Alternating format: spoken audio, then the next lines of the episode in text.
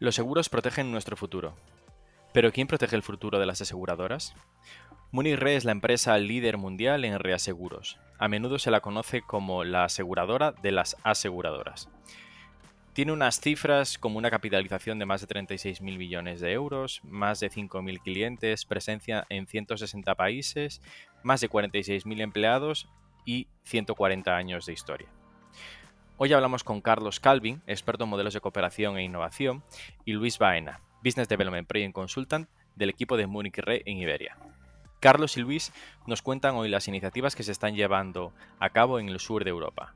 Nos hablan sobre la implantación de análisis de datos en sus productos, desgranan las colaboraciones con Scale Labs y nos cuentan cómo lanzaron una de las primeras aceleradoras Insurtech del mundo, Mundilab.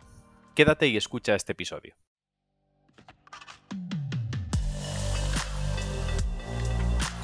Innovation Takes Guts, un podcast donde hablamos sobre empresas disrumpiendo sus propias industrias, Open Innovation y Corporate Venturing, porque innovar no es para suicidas, no hacerlo sí.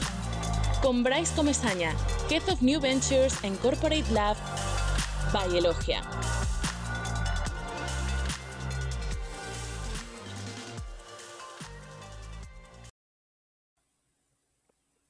Hola a todos. Hoy estamos con Carlos Calvin y Luis Baena de, de Munich Re. Hola Carlos, hola Luis, ¿qué tal estáis? Muy bien, hola. Hola Bryce, muy bien todo por aquí. ¿Qué tal? Nada, antes de nada, o sea, para ir eh, eh, empezando, eh, lo mejor es que os presentéis un poco para que la gente que nos vaya a escuchar sepa, o sea, pues quién es Carlos, quién es Luis. Si quieres empezar tú, Carlos, para contándonos un poco más también quién eres y, qué haces en, en Munich Re. Muy bien, pues yo soy Client Manager en Munich Re en, Iberia. El Client Manager eh, básicamente es la, persona de referencia, digamos, para, de contacto diario y habitual para nuestros clientes que son compañías de seguros. Y mi función consiste en pues, canalizar eh, todo tipo de iniciativas con estas compañías de seguros, eh, incluyendo desarrollo de negocio, gestión de la cartera, etcétera, etcétera, ¿no? Cómo van, los, van las, cuentas y tal. Adicionalmente a este rol, tengo también un rol adicional, que es ser un, digamos, un experto, llamémoslo así, en modelos de cooperación eh, dentro de la región en la que yo me encuadro de vida y salud, que incluye no solamente Iberia, sino también otros países de sur de Europa como Italia, Malta y, Latinoamérica, ¿no? Entonces tengo también ese otro gorro, no, únicamente ligado a puro desarrollo de negocio eh, con compañías seguros, sino también ligado más a innovación y colaboraciones con startups, modelos de, colaboración, etc. Llevas, o sea, como me dices, ¿no? Dos sombreros, uno más eh, comercial o de atención al cliente o desarrollo de, de negocio y otro más eh, eh, innovador, que es el que queremos saber un poco más eh, hoy, de esa relación de, con las startups y con un poco más de innovación abierta. ¿no? Eso es. Y, y, en tu caso, Luis, ¿qué haces dentro de, de, de Munich Re y cuál es tu relación con la, con la innovación dentro? Bueno, pues como comentabas, Bryce, mi nombre, es Luis Baena. Eh, en mi caso, yo también me encuentro, me encuentro encuadrado en el equipo de Client Management como Carlos, pero para la parte de, de Novida. Si bien es verdad que mi título no es Client Manager, es más enfocado al desarrollo de negocio. Y específicamente no desarrollo de negocio de los clientes tradicionales, sino más lo que llamamos soluciones de reaseguro no tradicional, ¿no? que pueden ir pues desde la parte más de gestión de capital, soluciones financieras que se pueden proveer a partir del reaseguro, o sea que el fin no es solo la transferencia de riesgo, sino también una optimización del capital, a soluciones más, más relacionadas, por ejemplo, con digitalización y análisis de datos. ¿no? Y también, como dice Carlos, ¿no? Eh, mi rol está muy relacionado con estos nuevos modelos de, cooperación, tanto con, con startups, con insurtechs, como con lo que nosotros llamamos partners no aseguradores, ¿no? que son pues, grandes compañías que tienen una base de clientes muy grande, tienen una propuesta de valor muy interesante y donde el seguro les podría encajar como, como algo adicional a ofrecer. ¿no? Eh, en mi caso es verdad que llevo muy poco en el mundo del reaseguro, o sea, tengo una visión considero que bastante fresca, ¿no? porque no tengo experiencia previa, llevo en Munich en torno a un año. Eh, y bueno, pues la verdad que eso también me, está ayudando un poco, por una parte, a, no estar encasillado ¿no? En, pensar solo en el reaseguro tradicional, sino ver, un poco más allá ¿no? de, lo que se puede, de lo que se puede hacer.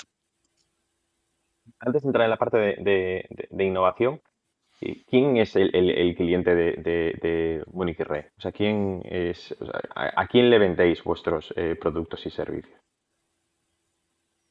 Las compañías si quieres, Carlos, contestar tú. compañías de seguros, básicamente, esos son nuestros clientes. Nuestros clientes son compañías de seguros. Nosotros lo que hacemos... a, mí me gusta, explicarlo como el seguro del seguro, ¿no? porque, porque, es verdad que el reaseguro es un mundo un poco opaco, ¿no? Que, no se conoce sobre todo porque no, tiene marca hacia el cliente final, ¿no? Hacia, hacia el, asegurado final, pero es el seguro del seguro, básicamente. Vale. Y dentro de esta parte de innovar en el seguro del seguro, qué hace Múnich Re por, ayudar a, innovar aquí y, o sea, cuáles son las iniciativas que, está, que, están activas o cómo se encuadra la, innovación dentro de Múnich Re, Pues aquí, bueno, si quieres hablamos de dos temas, ¿no? Por una parte, cómo llevamos la innovación dentro del grupo y luego podemos ver mm, qué tipo de innovación o qué tipo de iniciativas se están llevando a cabo, ¿no? en cómo se lleva la innovación dentro del grupo, eh, aquí podemos decir un doble enfoque, ¿no? Hay un enfoque central a nivel de Grupo Munich Re y luego hay un, enfoque local que se lleva a cabo en cada, en cada una de las sucursales o oficinas que Munich Re tiene eh, eh, distribuidas por todo el mundo, ¿no? En lo que es a nivel central existe un equipo interno que cuelga directamente del Board of Management y que se llama Reinsurance Development y que es una unidad pues eh, a la altura de las unidades de negocio, ¿no? Como puede ser Europa, Asia Pacífico o Norteamérica, ¿no? Y la idea es que, eh, pues que dentro de este equipo se ideen, se desarrollen y se apoyan económicamente las nuevas ideas, tanto que surgen dentro de este equipo como que surgen en el resto de equipos a nivel mundial. ¿no? Eh, y además también pues, opera una serie de, de, incubadores y aceleradores que el grupo tiene tanto en Múnich, como en Princeton en Estados Unidos, eh, en Berlín tiene uno también a través de la marca de Ergo, del seguro directo, o también en Pekín, ¿no? que tiene lo que se llama un lab. ¿no? Y luego, aparte eh, de este enfoque interno, a nivel también central, se llevan a cabo una serie de colaboraciones con, con, pues, externos. ¿no? Pues, por ejemplo, eh, tenemos un scout de innovación en Silicon Valley y en Tel Aviv, que identifican a partners con los que colaborar de manera externa. También tenemos una, unidad o un, equipo que se llama Munich Reventures, ¿no? que se dedica a invertir en, eh, nuevas, nuevas startups ¿no? y que pues, recientemente, por ejemplo, ha cerrado un fondo de 500 millones de, dólares. Es el segundo que, levanta de esta cantidad. ¿no? Eh, y luego también tenemos colaboraciones con pues, pues, pues, players de estos ecosistemas de innovación, ¿no? Pues, por ejemplo, Plug and Play en Silicon Valley, Silicon Valley ¿no? que hace la conexión entre, startups y corporates, pues ahí somos un player importante. O, por ejemplo, con Digital Insurance Agenda en Ámsterdam, donde también jugamos un rol, un rol importante de partner, ¿no? Y luego, como decía, pues a nivel local existe una red de managers de innovación en cada una de, las unidades de negocio que lo que hacen es ampliar y nutrir estas capacidades que, que, se, que se, desarrollan en central. ¿no? Eh, y aquí, para juntar un poco los dos mundos, ¿no? de central y local, existe una serie de eventos o una serie de, reuniones recurrentes que ocurren a lo largo del año que se llaman eh, Inno2Go, eh, donde se, intercambian aprendizajes y progresos que se han hecho en cada uno de estos equipos. Eso sería un poco cómo se afronta la innovación a nivel de, grupo, ¿no? De Munich Re. Luego, cuando decimos en qué queremos innovar, ¿no? Aquí tenemos como diferentes criterios, ¿no? En primer lugar, eh, hablamos de, siempre de tres horizontes de innovación, ¿no? El, horizonte core, el horizonte adyacente y el horizonte disruptivo, ¿no? Cuando hablamos de core es, pues, lo que es el negocio actual, o sea, reaseguro puro y basado en fuentes de soluciones actuales, eh, o sea, con, clientes tradicionales, y que esto se desarrolla principalmente pues, a nivel local, en el día a día que tenemos el contacto con nuestros clientes, Luego tenemos ese horizonte adyacente, ¿no? que es negocio de reaseguro también, pero a través de nuevas fuentes de ingresos, pues por ejemplo analítica de datos o por ejemplo digitalización, etcétera, que, también está eh, a nivel local, pero se comparte ya con nivel central, o sea, vienen muchas ideas de nivel central. Y luego está el horizonte disruptivo, ¿no? que es pues, nuevos modelos de negocio en los que probablemente a lo mejor el reaseguro juega un papel, pero no tiene por qué, y nuevas fuentes de ingresos, ¿no? Eh, o sea, que no tienen nada que ver con lo que estamos haciendo a día de hoy y que esto sí, sí es verdad que se lleva principalmente a nivel, a nivel central, ¿no? Y basando en estos tres horizontes, luego están los terrenos de juego, ¿no? Lo que nosotros llamamos playing fields, ¿vale? que son seis, que es donde enfocamos todos los esfuerzos, ¿no? tanto internos como cuando colaboramos con externos.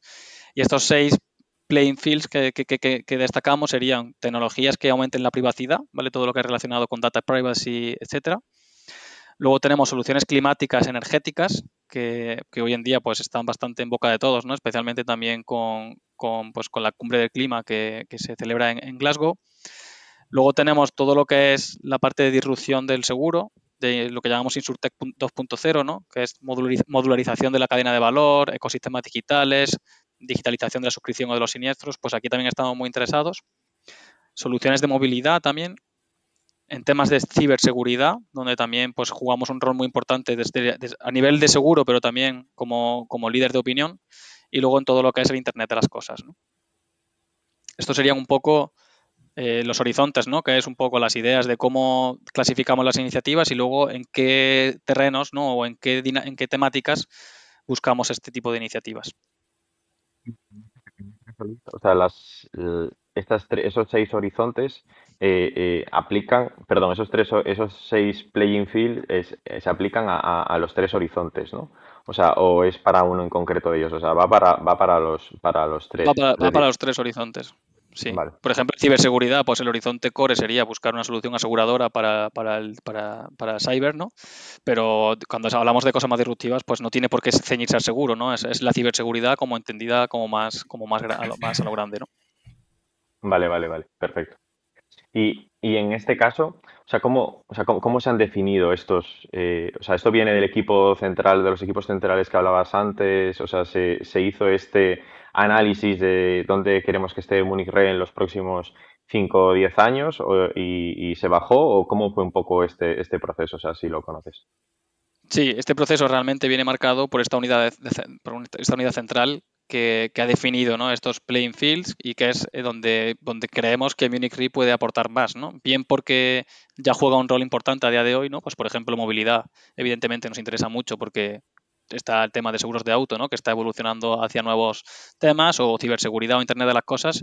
Y luego hay otro, otro tema, pues que, que, no, hay otros temas que, que, se han definido porque creemos que tienen mucho potencial, ¿no? Por ejemplo, soluciones climáticas, que no tienen por qué estar siempre relacionadas con el seguro, pero que creemos que tiene potencial. Eh, pero como tú decías, ¿no? Pues a nivel, a nivel grupo se hizo un análisis de en qué, qué, segmentos tiene sentido y estos son los que se identificaron con mayor, con mayor potencial. Perfecto. Y esto a, a, nivel grupo, eh, eh, jerárquicamente, o sea, contáis con o sea, una figura eh, dentro de, de, dirección o, o, en, en, la parte alta de la jerarquía de la compañía que sea el que empuja esto hacia abajo?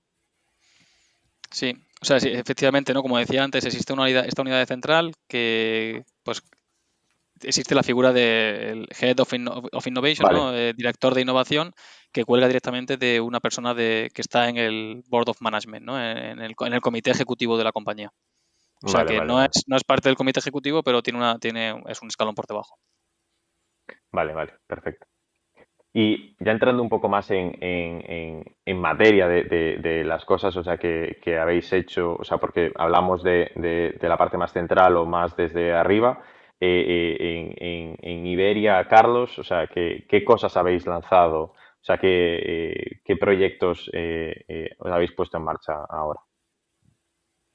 Bueno, pues si queréis podemos hablar de una iniciativa, la verdad es que muy potente que desarrollamos en Iberia hace unos años que se llamó Mundilab.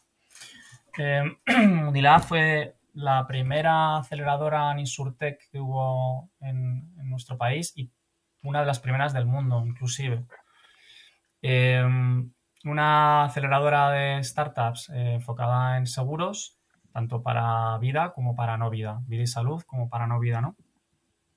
¿En qué consistía este programa? Pues este programa consistía en, cinco semanas de programa de aceleración, eh, con una selección muy concienzuda de startups, o sea, un screening de más de 200 startups por cohorte. hicimos dos años, 2016 eh, y 2017. Y de esas X número de startups, mm, como decía, más de 200, seleccionábamos 10 por cohorte, ¿no? Eh, que incluyesen eh, soluciones disruptivas, tanto como decía, tanto en vida y salud como en no vida. Y, ahí eh, íbamos muy a, digamos, a, realmente a temas muy innovadores, a muy disruptivos realmente, ¿no? Que ahora se están viendo cada vez más, pero que en aquel momento eran realmente rompedores, uso de drones para inspección de edificios, cosas que realmente todavía no, no, prácticamente no se hablaba de ello, ¿no? Esto lo hicimos de la mano de un fondo de Venture Capital bastante potente y conocido también, o sea, no fuimos solos en este proyecto. Pensamos que teníamos que ir eh, muy bien acompañados ¿no? de, un, socio con muchísimo expertise en, conocimiento en evaluación de startups. Y, bueno, volviendo a en qué consistía el programa de aceleración, eh, esas cinco semanas pues incluían eh, muchísima formación, no solamente en, temas más prácticos de cómo presentar un pitch eh, o cómo articular su propuesta de valor, etcétera, sino también inspiración, ¿no? Traíamos aquí keynote speakers muy relevantes a nivel incluso mundial y, bueno, pues para inspirar a, estas compañías y, que, bueno, que pudiesen eh, afinar más su modelo de negocio las startups, eh, esas 10 startups, eh, el, screening se hacía a nivel mundial. Lo que pasa es que teniendo el foco en nuestro, nuestra región, ¿no? dentro de Municre, teniendo el foco en LATAM y en sur de Europa, pues un amplio porcentaje de las startups provenían de, pues eso, de Europa y de, Latinoamérica. Si bien es cierto que hemos tenido alguna startup, por ejemplo, Silicon Valley, o sea, hemos tenido bastante variedad, ¿no?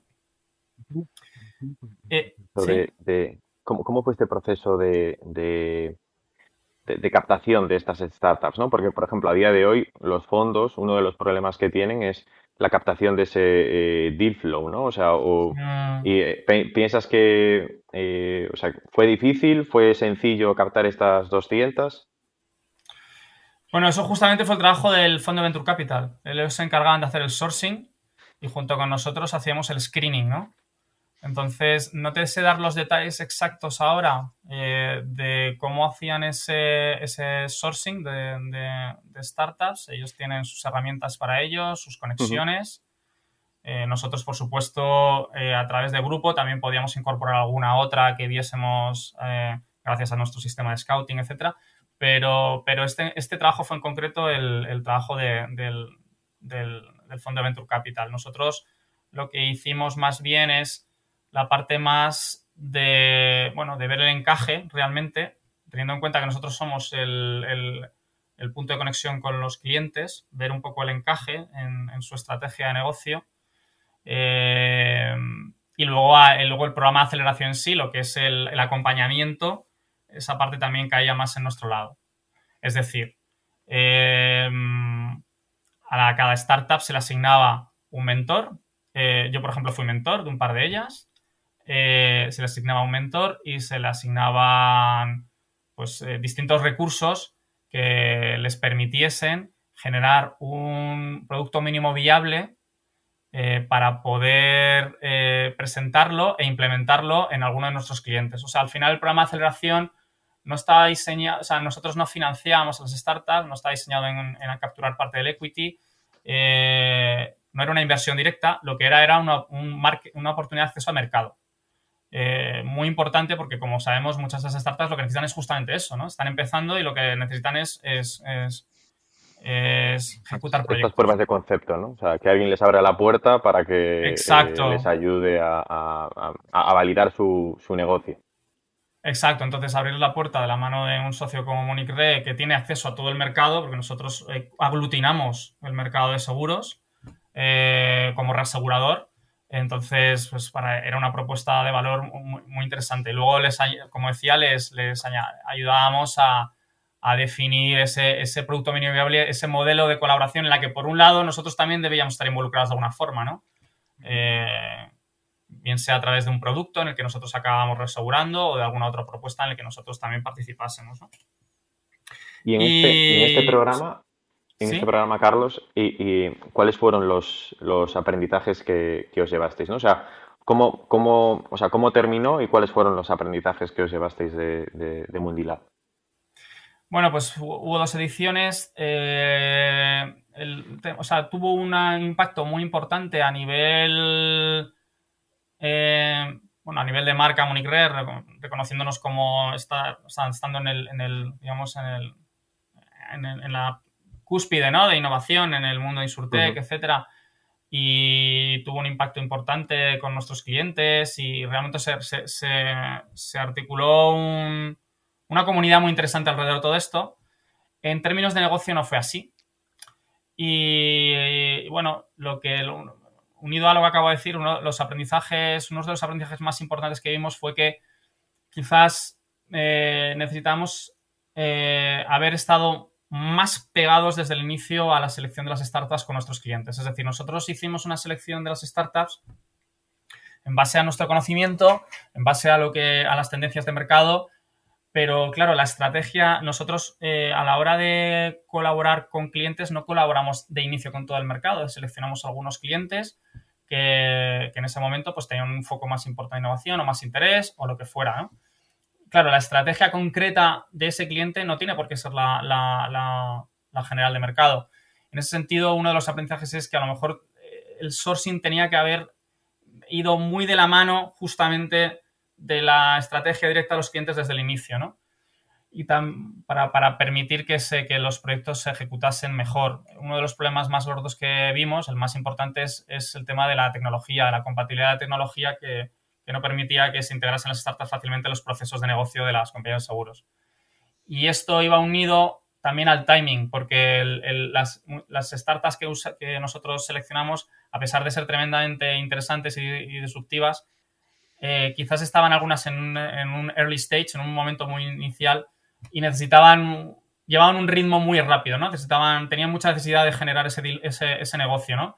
Mientras que a lo mejor si hubiésemos ido quizás a soluciones más tipo scale-ups, eh, hubiesen tenido, están mejor dotadas financieramente, tienen una estrategia más consolidada y por lo tanto no hay esa fricción entre velocidades entre compañía y startup, ¿no? yo creo que esos fueron dos aprendizajes interesantes del proceso. Porque eh, o sea, de esto se, de esto se habla mucho, ¿no? O sea, de, que las, las, grandes corporaciones, ¿verdad? O las grandes empresas, o sea, pues que la relación posiblemente no tenga que ser con, startups en esas fases tan iniciales, eh, sino, o sea, con algo ya más robusto, ¿no? Y de hecho ahora, o sea, se ve, pero bueno, entiendo que es una un parte de, del aprendizaje, ¿no? De haberlo hecho y ahora en esta estrategia que ya tenéis eh, más eh, a nivel global, etcétera, pues entiendo que eso se está o sea, esos aprendizajes todos se han, se han, se han trasladado. ¿no? y, y, Luis, dentro de, de, a, día de, a día de hoy, o sea, ¿sobre qué iniciativas nos puedes eh, hablar que se estén haciendo dentro del área de, de Novita que comentabas que era lo que estaba eh, un poco más bajo tu paraguas? Sí, por supuesto, pues aquí principalmente creo que hay como, o te podría decir que hay tres pilares ¿no? sobre lo que estamos trabajando. Por una parte, estamos, o el grupo está haciendo un esfuerzo muy importante y está apostando muchísimo por la parte de análisis de datos, eh, tanto desde el, inicio ¿no? de cómo ayudar a nuestros clientes a enriquecer sus datos con fuentes externas o con, información que nosotros podamos tener de manera anonimizada, a dotar de servicios, ¿no? como por ejemplo reconocimiento de imágenes, reconocimiento de textos, eh, también entendiendo que el mercado asegurador o que, o que las compañías aseguradoras, eh, muchas de ellas todavía no están en un grado de sofisticación alto ¿no? de, de analítica de datos, pues eh, las acompañamos desde el principio, desde lo que es extraer los datos de su base de datos, estandarizarlos siguiendo un estándar europeo y luego incluso dotamos de herramientas de, para visualización, ¿no? que puede sonar muy básico, pero es verdad que, que lleva un proceso y que a lo mejor para, para aquellas compañías que tienen menos recursos es un servicio muy, muy valorado. ¿no? Eh, eso por una parte, ¿no? la parte analítica de datos. Luego, un poco relacionado con esta analítica de datos está el siguiente escalón, ¿no? que es la digitalización y la inteligencia artificial. ¿no? Y aquí, pues la verdad que tenemos soluciones para nuestros clientes que se aplican a, la parte de siniestros, de cómo automatizar un siniestro o de cómo, eh, a partir de reconocimiento de imágenes, cómo automatizar todo el proceso. En la parte de suscripción también tenemos de cómo automatizar todo el proceso de suscripción y que se puede hacer todo de manera digital o incluso de, atención al cliente, ¿no? donde tenemos algunas soluciones eh, que permiten automatizar ciertas interacciones a través de, bot de, voz. Ese sería el segundo pilar. Y el, tercero pilar, el tercer pilar, que, viene un poco también de, como resultado de Mundilab, ¿no? lo que nos dimos cuenta es que eh, a partir de esa imagen que comentaba Carlos, ¿no? de, esa, eh, sí, de, esa sensación de vanguardista ¿no? que se le dio a la imagen de Munich desde entonces lo que hemos experimentado es que muchas startups vienen a nosotros de manera reactiva, o sea, nosotros no, no hacemos nada proactivo, sino que ellas vienen pidiéndonos ayuda, pues ya sea eh, buscar a un partner asegurador ¿no? que, provea la licencia o de ayudarles ¿no? a diseñar un producto, a diseñar un pricing de cero, eh, evidentemente nuestra parte más tradicional, ¿no? a darles capacidad para poder asumir el riesgo. Y ahí es verdad que, que bueno, pues a día de hoy también tenemos un, podemos decir un pipeline muy interesante, ¿no? Tenemos tres colaboraciones en temas de movilidad con tres startups que se enfocan en movilidad. Tenemos una colaboración con una startup que se enfoca en hogar, una colaboración con una startup que se enfoca en mascotas, otra que se, que se, que se enfoca en, pymes, en productos de seguros para pymes, e incluso una que se, que se enfoca más en productos de cargo, ¿no? de mercancía, transporte de mercancías. Y aquí eh, estamos dándole una vuelta de tuerca a día de hoy y estamos empezando ya también a enfocarnos a cómo ayudar a, compañías no aseguradoras a monetizar sus datos, ¿no? Y monetizar sus datos en el sentido de aplicando eh, analítica avanzada, diseñando productos más, adaptados o un pricing más adaptado con su base de clientes, tener un producto que se adapte justo a las necesidades de sus clientes. Eh, y ahí es donde, donde, estamos trabajando a día de hoy, ¿no? En esta, en esta parte de innovación. En esta, en esta parte, eh, ¿estos son productos que desarrolláis vosotros internamente y que después, o sea, se, se, se comercializan dentro de vuestro abanico? ¿O, es, o sea, cómo, nace esto, ¿no? O sea, ¿cómo, es un poco más la, ejecución en sí? Eh, ¿Es, o sea, una colaboración con un tercero y, se lanza, o sea, por ejemplo, lo de la parte de visualización de datos, ¿no? Eh, o, sea, entiendo que esto para esto ya hay unas herramientas que vosotros no estáis desarrollando estas herramientas, pero que trabajáis con estas herramientas para ayudar a estas aseguradoras nuevas, o sea, a vuestros clientes a, visualización de estos datos, ¿no?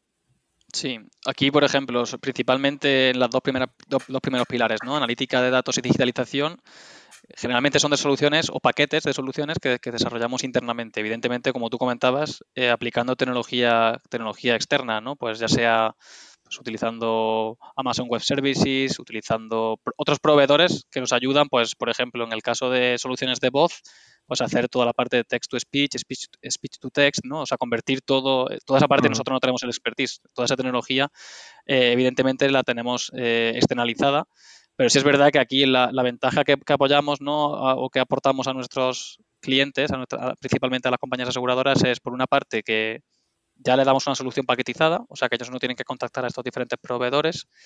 Segundo, que somos un proveedor único para muchas partes de la cadena de valor, o sea, no tenemos expertise en siniestros, sino que tenemos expertise en más de en casi toda la cadena de valor. Y en tercer lugar va un poco relacionado con eso, ¿no? Que, somos una fuente fiable de conocimiento asegurador, ¿no? O sea, que, venimos del mundo de seguros y, y, sabemos de lo que estamos hablando y ahí es donde, donde también aportamos valor, ¿no? Y, entiendo que, que, esa tercera, o sea, ese tercer punto que decías relacionado con movilidad, hogar, mascotas, etcétera, aquí sí que estáis colaborando, o sea, con, con, esas startups. ¿Cómo es, o sea, la, la, relación con, con, estas startups? Pues a ver, generalmente nosotros, como decía, tenemos la suerte de que por ese reconocimiento de marca, ¿no? Vienen muchas startups a, nos contactan, o sea que tenemos el privilegio, podemos decir, de poder conocerlas desde el, desde el minuto cero eh, y entonces en aquellas que creemos que tiene potencial y que nos encaja, como decía anteriormente, con, la estrategia que tenemos a nivel de grupo, ¿no?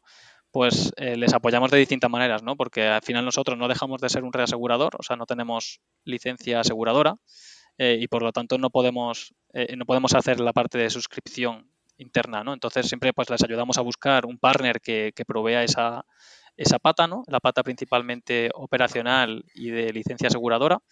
Y nosotros pues también le podemos apoyar eh, en el resto de partes de las cadenas de valor, ¿no? Pues, por ejemplo, desarrollo de un pricing específico, desarrollo de un producto más adaptado, ¿no? Que tenga nuevas coberturas, donde a lo mejor el partner asegurador no tenga tanto conocimiento.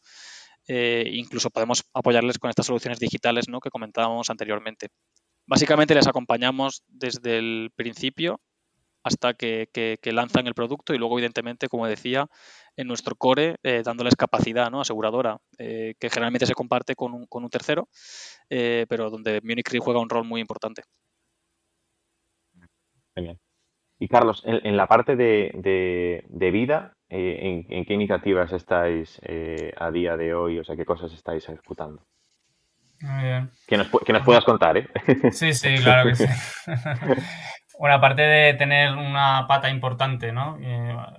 de soluciones financieras que si queréis la dejamos, los dejamos, lo dejamos un poco de lado porque sigue siendo innovación, lo que pasa es que innovación en digamos en, el mundo más puramente financiero, lo que sería más la parte más, más digamos de producto, más innovación más tradicional. Aquí lo que tenemos nosotros es un área que se llama de transformación de negocio eh, y, que, y, que, nos ayuda internamente a, desarrollar todo tipo a nivel local, ¿eh? a nivel local, un poco lo que comentaba también antes Luis, ¿no? que tenemos un, pues un, área de innovación a nivel, a nivel eh, central y no a nivel local. Pues a nivel local en vida y salud, para de nuevo lo que es Latinoamérica y Sur de Europa, tenemos un área de transformación de negocio. Y yo aquí eh, distinguiría como, no sé, tres patas, ¿no? por decirlo de alguna manera. Eh, que están interrelacionadas entre sí, ¿eh? o sea, se cruzan en, en, en distinta, luego en, lo que es la configuración del, del negocio en sí. Podríamos tener una pata que sea producto, que es básicamente lo que nosotros eh, utilizamos también para, poder eh, no solamente apoyar a nuestras compañías y vender, sino también poder monetizar muchas veces a través de contratos de seguro. Y este, estos productos pues pueden ser que tengan un componente puramente biométrico y que vayan destinado a nichos especiales, como puede ser eh, personas senior, niños. Eh, ahora se está hablando mucho de temas relacionados con, o sea, una, parte de segmentos, otra parte también de temas relacionados con salud. Por ejemplo, eh, estamos trabajando en lo que se llama un plan de cirugías. O sea, ahí tenemos como un, área y luego de, desarrollo de producto y luego también eso puede ir unido a tecnologías, como por ejemplo unir un producto al uso de eh, una plataforma de salud digital. Eh, nosotros, por ejemplo, nuestros socios, nuestros compañeros, más que socios, nuestros compañeros, hermanos del grupo de KV, pues tienen una plataforma de Digital Health muy potente que nosotros podemos incorporar a nuestros productos. Luego, por supuesto, colaboramos, podemos colaborar y colaboramos con startups dentro de ese desarrollo de producto para, nuevas propuestas de valor, eh, por ejemplo, utilizando servicios relacionados con genética o para la prevención y tratamiento de enfermedades crónicas como puede ser diabéticos o plataformas de well-being que pueden ser vinculadas a wearables, ¿no? Entonces, de nuevo, tendríamos ese, círculo de producto. Eh, podemos tener otro círculo grande que sea lo que son los datos, eh, muy en línea también con nuestros colegas de Novida. Los datos, eh, nosotros aglutinamos datos del sector y podemos, gracias a eso, trabajarlos y desarrollar productos y servicios más potentes.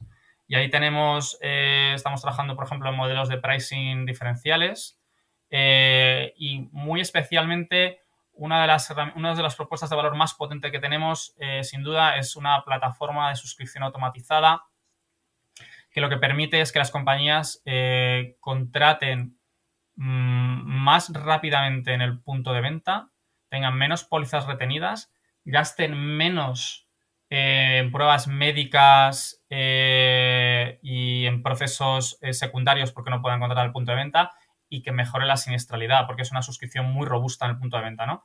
Eh, a partir de ahí se capturan también muchos datos, va unido a esta parte de datos y se pueden mejorar los modelos predictivos que hay por debajo para mejorar esa suscripción, ¿no? Y luego el último, digamos, el último círculo que yo pondría sería los modelos de cooperación que decíamos antes, que por supuesto pueden incluir cualquiera de las cosas que he dicho antes. Y aquí hemos, pues, estamos llevamos tiempo también con, con, este tema, que son modelos como muy en línea con lo que ha comentado mi compañero Luis, eh, en, lo que es la propuesta de valor de Munich Re, cómo colaboramos, etcétera. Y aquí algunos de los insights que, que, yo creo que hasta ahora podríamos compartir, pues es tratar de limitar la complejidad. A veces como son muchas piezas móviles dentro de un modelo de cooperación, eh, los procesos se dilatan mucho en el tiempo y puede haber cambios, eh, o sea que tratar de limitar la complejidad. De nuevo, buscar más scale-ups que startups, que tengan una estrategia más definida y estén más financiadas.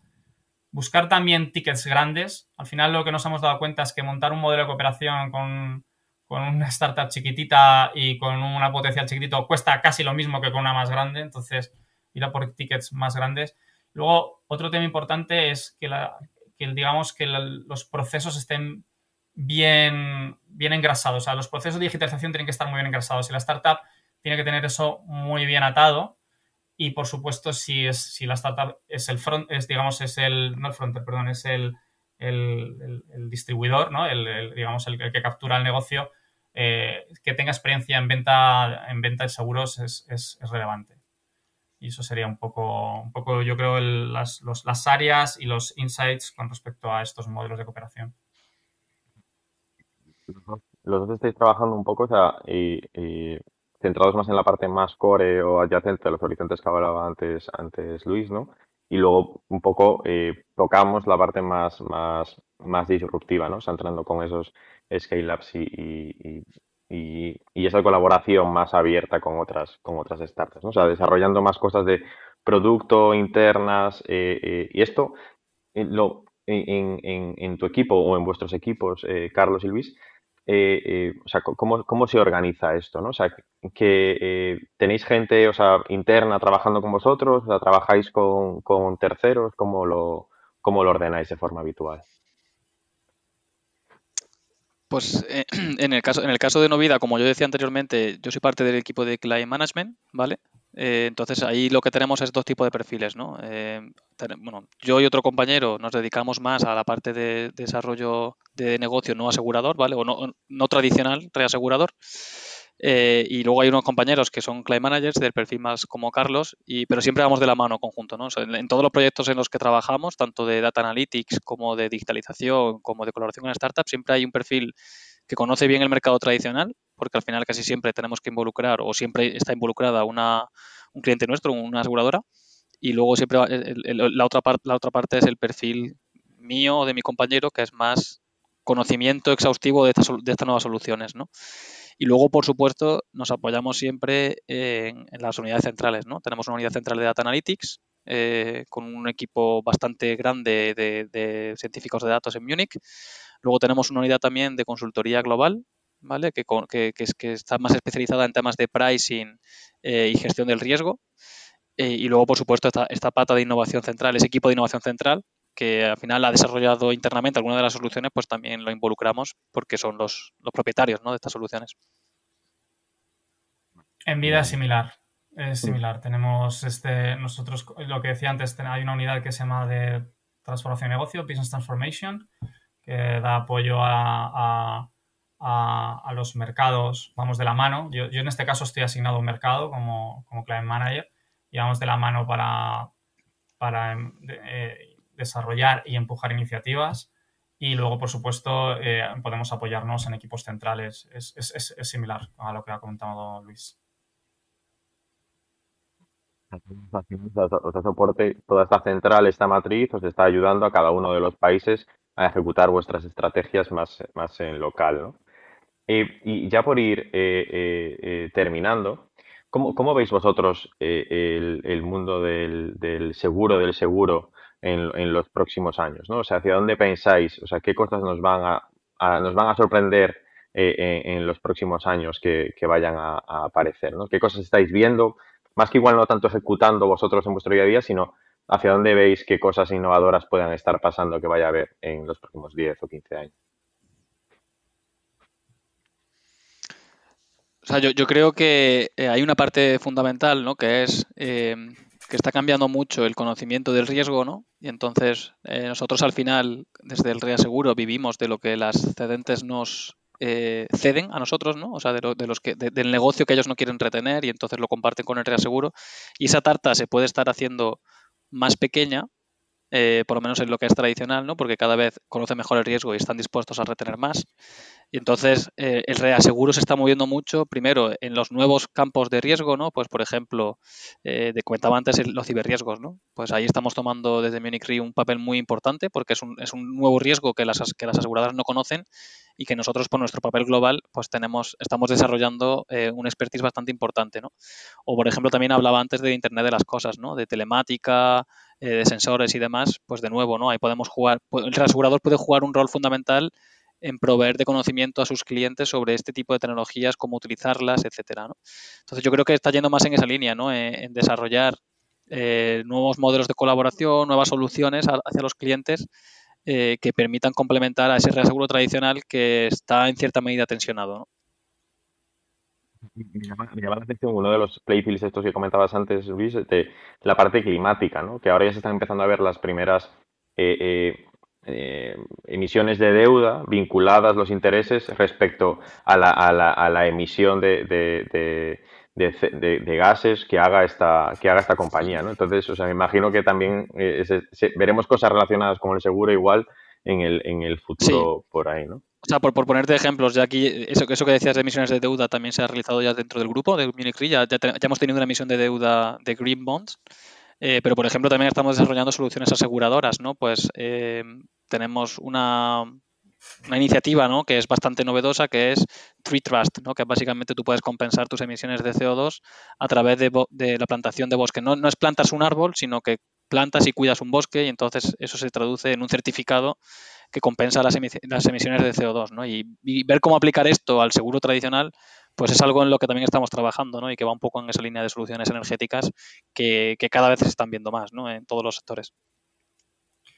Hay un poco, o sea, por, el lado de vida y salud, de nuevo muy similar a lo que ha dicho mi compañero. Al final, eh, nosotros somos expertos en riesgo, vivimos de esto y, los datos nos ayudan a nosotros, o sea, a, tener información de primera mano de cómo calibrar ese riesgo, ¿no? Entonces, ahí estamos en una situación privilegiada porque a medida que nosotros capturamos datos sobre esas nuevas necesidades, pues podemos mejorar ese expertise técnico y esos o esos contratos que tenemos con nuestros clientes en los que les podemos apoyar en nuevas propuestas de valor que toquen nuevos riesgos. ¿no? Al final, el reaseguro eh, eh, siempre tiene lo que decimos normalmente, normalmente eh, tiene skin in the game, ¿no? Nosotros no, actuamos, podemos hacerlo, pero no actuamos como consultores muchas veces, la mayoría de las veces, sino que, somos socios. O sea, nosotros al tener un contrato de reaseguro con nuestros clientes,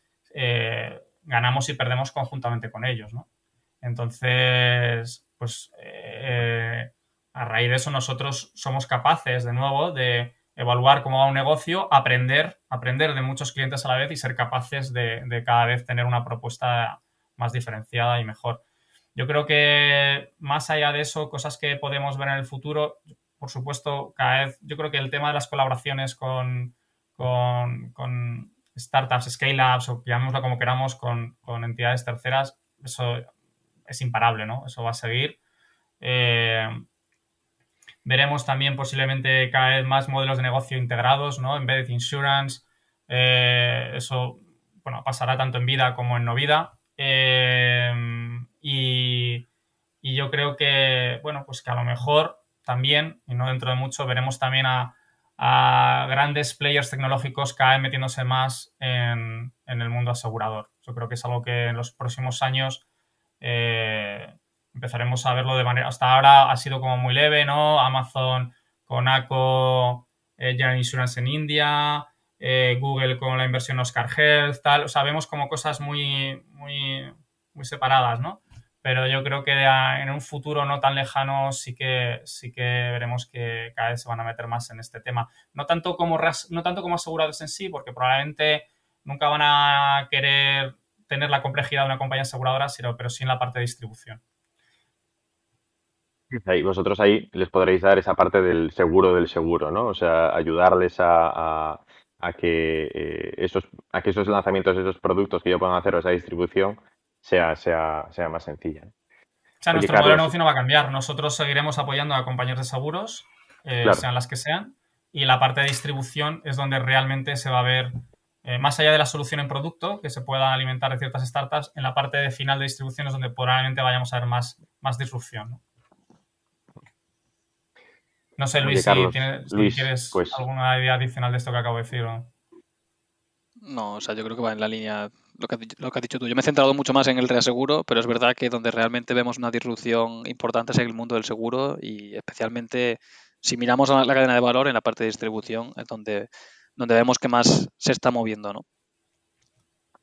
Y, si afecta al mundo del seguro también os va a afectar a vosotros, es decir, esa, esa disrupción que pueda haber al final de la, de la cadena a vosotros al inicio también os terminará eh, afectando, ¿no? Y estáis dando los pasos para, para adaptaros para que eso, para que eso pase. Oye, Carlos Luis, muchísimas gracias por, por, vuestro tiempo, por estar hoy aquí con esta, con esta entrevista. Creo que ha sido muy interesante dar eh, eh, visibilidad a, lo que está haciendo el grupo Múnich Re y un placer teneros aquí. Muchísimas gracias. El placer es nuestro. Gracias, Bryce.